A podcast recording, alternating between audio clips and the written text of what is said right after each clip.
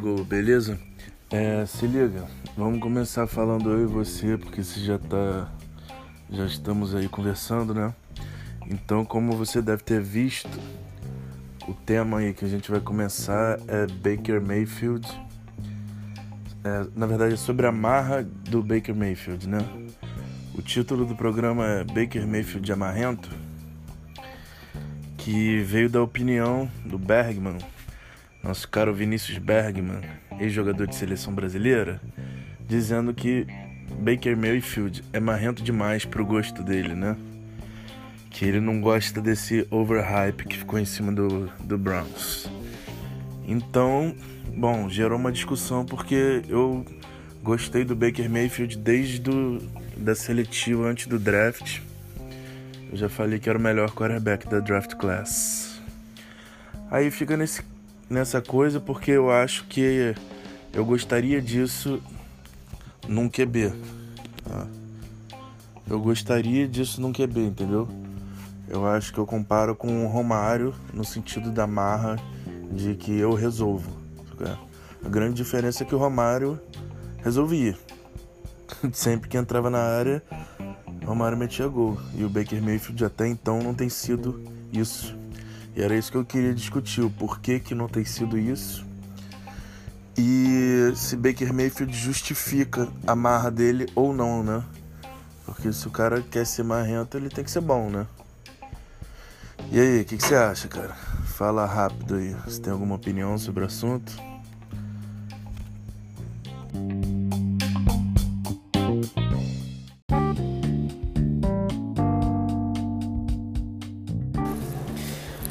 Baker Mayfield é extremamente arrogante, extremamente marrento. E eu acho isso, eu acho que isso sim joga contra o Browns, porque isso convida os times a serem a jogarem com mais vontade contra o Browns, com mais raiva contra o Browns, porque nenhum time quer ser um motivo do Baker Mayfield dar uma entrevista no final do jogo dizendo: "Ah, eu acordei me sentindo perigoso hoje". Eu acho ele assim, não não gosto da postura dele. Eu acho que ele poderia ser o QB que ele é, poderia ser talentoso como ele é, sem nenhuma marra e sem ficar falando pra mídia, ah, você, uh, you threw us in the trash, uh, we won't forget it. Tipo assim, parece, parece muito orgulhosinho, assim, eu acho meu estilo de quarterback, é, pelo menos o jeito de se portar, é mais um Eli Manning da vida que ouve crítica quieto e responde dentro de campo. No caso do Eli Manning não responde, né? Mas respondeu durante alguns anos. Enfim, eu acho que como líder é muito mais legal uma postura do cara que fica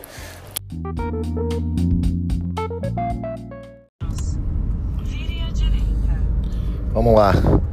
Em relação. Achei muito maneira a ideia, Hulk. Hulk, Gol e Berg.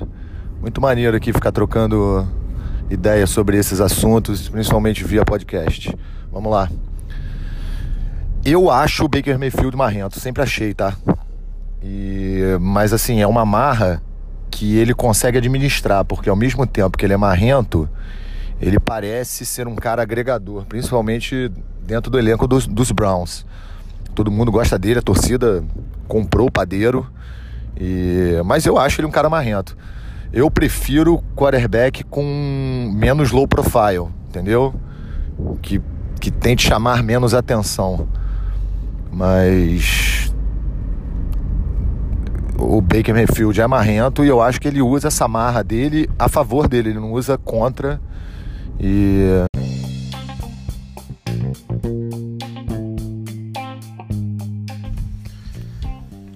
Então, padre, é, vou até jogar para a perspectiva do Fantasy agora. Que a gente está falando da marra do Mayfield, principalmente pelos potenciais de Jarvis Landry e o Del Beckham, né? Naquele ataque. Então a gente está esperando que tenha muita produção e tenha fantasy points e tal. É... Nesse caso, assim, especificamente para isso, eu acho que é por isso que me agrada a marra do Mayfield, que eu acho do, do Baker Mayfield, porque eu acho que o Browns estava precisando disso, entendeu? De, de alguém que comprasse barulho, que brigasse com a mídia mesmo, que bate no peito e fala, tô aqui, tipo um Cristiano Ronaldo faz da vida, porque, pô, o Browns tem uma cultura de derrota no, na, naquele vestiário, tá ligado? E isso é muito. É uma parada que é muito detrimental, né? Como é que fala isso em português? Eu já esqueci. É, mas o Baker chega e muda essa parada, né? O nego acredita nele, entendeu? A importância disso, meu irmão, é outra. Aí ele não tá resolvendo agora, essa questão eu acho que seja principalmente por causa do play calling. Que o Freddy Kitchens, ele mesmo já admitiu na mídia que é a primeira vez que ele tá fazendo isso e não sabe fazer, vai aprender conforme vai.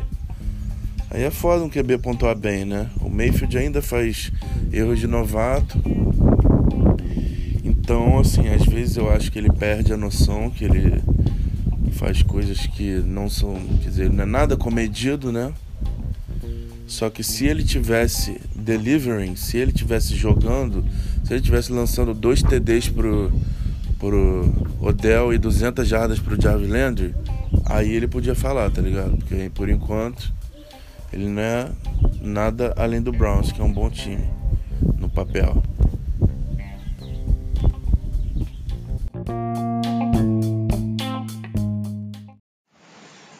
Bom, o Hulk já falou mais ou menos o que eu ia falar. É, eu, acho, eu acho que ele tem que ter essa marra mesmo, comprar esse barulho para Cleveland. É, time que tem essa estigma de derrota e que na primeira temporada ele já conseguiu sete vitórias, né, se não me engano. E vindo de um Browns vindo de praticamente duas temporadas de 0 a 16. Então, tem que comprar o barulho. O time está se estruturando bem de jogadores. Né? O ano passado trouxe o Landry, esse ano trouxe o Odell. E para mim tá certo, tem que comprar o barulho, mas não só chamar essa marra, tem que demonstrar essa marra mesmo em campo e trazer as vitórias para o Browns, eu acho.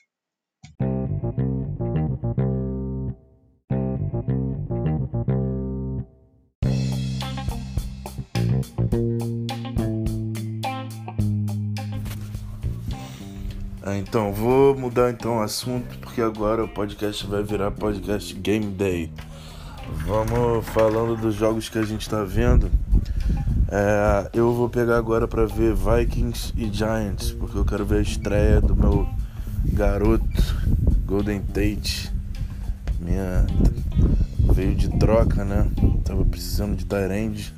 Dei Cooper Cup por Golden Tate e Evan Ingram. Evan Ingram tá rendendo. Agora a estreia do meu garoto e avaliar a interação dele com Danny Dimes.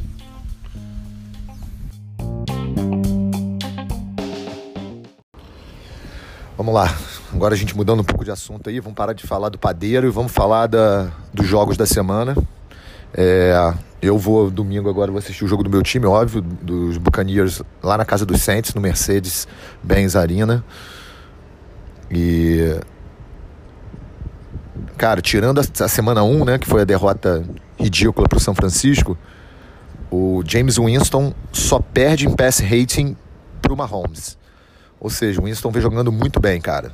Semana 2, 3 e 4 ele jogou muito bem. Tem que bater palma pro negão. A semana 1 ele jogou muito mal, porque ele lançou duas pick six. Então, mas assim, acho que a expectativa grande é em cima dele e em cima do Chris Godwin, que também é um, porra, um puta wide receiver, cara. Eu acho que tem um futuro promissor. Vamos lá, torcer para os Bucks aí assumirem a, a liderança da, divisa, da conferência. Go Bucks. Então, padre, vou falar um pouco do Winston da minha perspectiva, assim, né? Porque eu porra, quando tem jogador de defesa que vou jogar contra o Winston, eu boto todo mundo, tá ligado?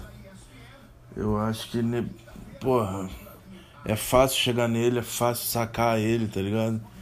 E ele tem essa tendência a tomar decisões meio idiotas de vez em quando. Assim, como torcedor, eu respeito que você torce por ele, eu acho que tem que, tem que ser isso mesmo, porque realmente existe a possibilidade dele vingar. Só que eu acho que ele vai manter tendo interceptação e sec. Então é bom jogador para escalar a defesa contra ele, eu acho. Né? Por isso eu torço para os meus garotos também nesse jogo.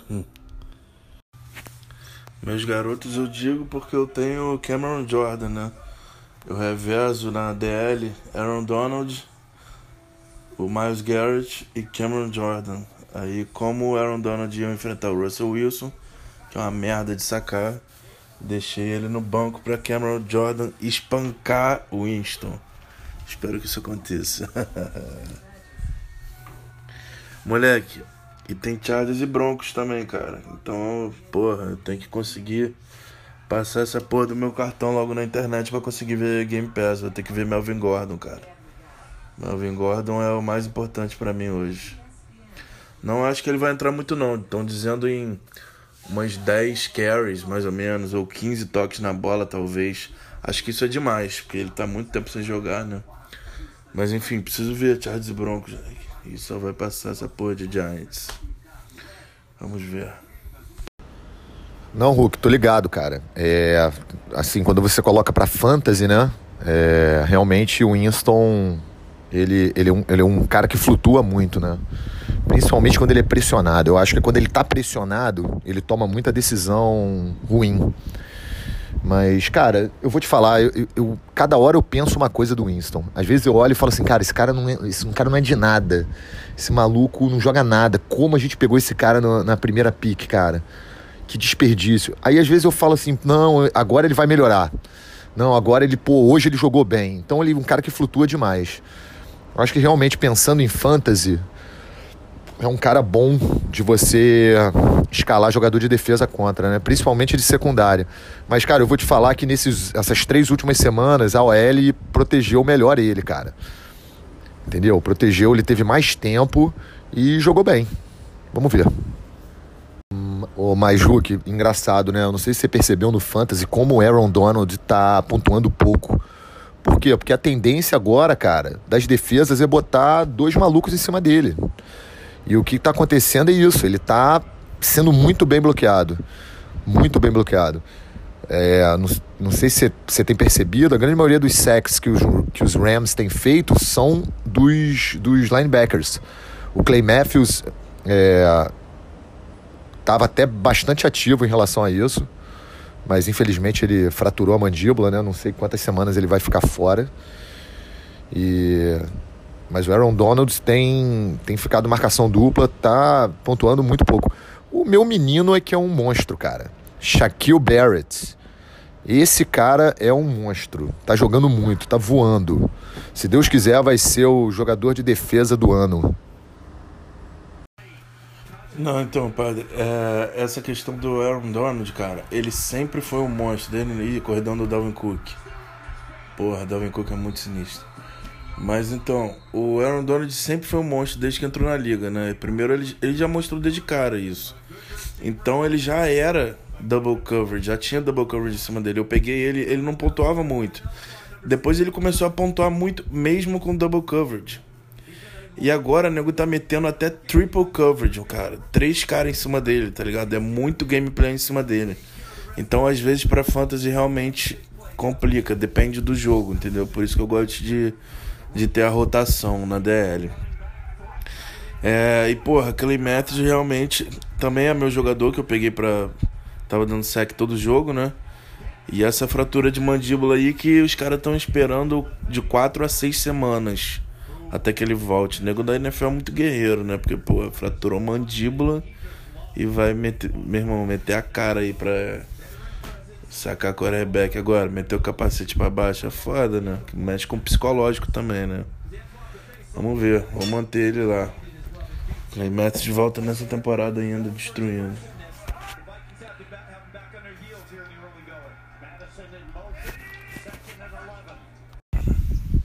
Tá, então só pra ocupar esse silêncio agora eu vou largar uma música então, só pra ver qual é desse podcast. Vamos lá. Health Time é, 17 a 10 para em cima dos Bucks. A defesa dos Bucks não está jogando tão bem. Não estão conseguindo parar o Michael Thomas. Michael Thomas já está para mais de 100 jardas, com certeza, um TD. Apesar de ter feito uma interceptação até interessante numa bola do, do ponte de água meio atrás do pro Camara. E aí a secundária dos Bucks interceptou e foi até daí que saiu o TD do Godwin. E agora o ataque aéreo péssimo, com o Winston é, jogando mal. mas a corrida do Ronald Jones aparecendo bem. O, o Peyton Barber também está jogando mais ou menos. Mas assim, 17 a 10, o, os Saints começam com a bola. Vamos ver, cara. A defesa dos Bucks tem que dar uma melhorada aí. Se não melhorar e não colar no Michael Thomas, é, acho difícil a gente ganhar esse jogo.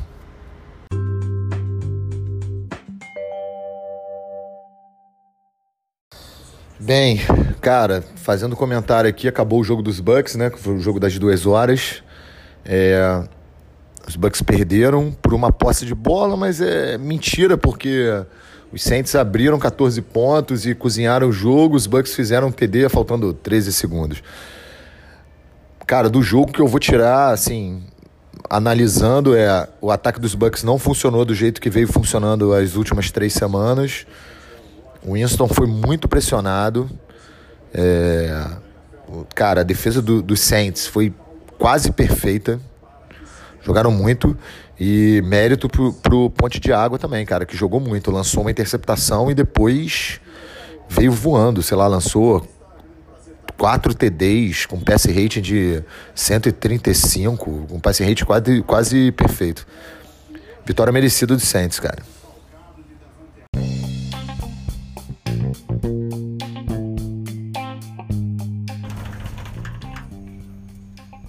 Olha, então. Agora estamos no halftime do jogo do Chargers. é, vou fazer aqui uma retrospectiva mais ou menos do que eu vi, né? Bom, acho que para fantasy mais importante é o uso do, do Melvin Gordon. Então eu tava de olho ali no que, que ia acontecer, né? Primeira jogada que eu vi foi em shotgun, o Chargers usando o Eckler e Derek White fullback como segundo running back, né? Shotgun, dois, dois running backs, Melvin Gordon não entrou em campo. Logo depois teve uma sequência com duas corridas do Melvin Gordon, corridinha mais ou menos, só para se aclimatar assim, duas jardas, quatro jardas, um negócio desse. E mas logo depois o Charlie já já estava perdendo por 17 a 0. Então, praticamente não chegou a abandonar a corrida por completo mas muito poucas chances para o Melvin Gordon mostrar alguma coisa, tá se aclimatando ainda e tal. Acho que o Eckler ainda é o, o running back do Chargers nesse jogo. É, tirando isso, bom, eu tenho o Thomas Davis, meu linebacker no, no Fantasy, né? Tá na minha reserva. Só que eu tava esperando ele no meio da da defesa. Ele não estando ali, porra, os ataques fazem o que quiser ali. Corre, é, passe meio. Então o Denver tá tendo uma facilidade gigantesca. Tá difícil. Eu achei que a defesa do Chargers no papel tava uma boa defesa. Só que na vida real tá bem complicado. Até para até para fantasy tem jogadores bons, o Bolsa, enfim. Só que na vida real tá complicado. Denver com o Joe Flaco de merda, tá, tá conseguindo andar.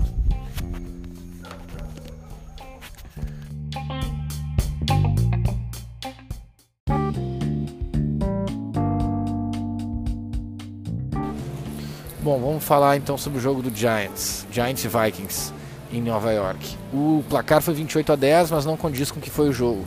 Foi total dominação do Vikings sobre o Giants. O, o, o, o Vikings passou para milhares de jardas e correu para milhares de jardas. Então, assim, só para ter uma ideia, 130 jardas para o Adam Thielen no primeiro half. Então, foi, foi realmente muito ridículo a desempenho da defesa do Giants e o ataque não foi tão bem, até andou em campo, mas na red zone não conseguia fazer nada, tentou duas quartas na red zone e não conseguiu nada. Então foi lamentável esse jogo.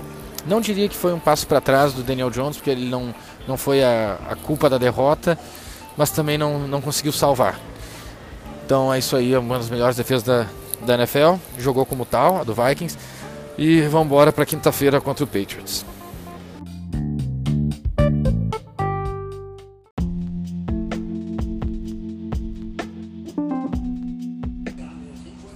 É, eu assisti depois Dallas e Green Bay Packers.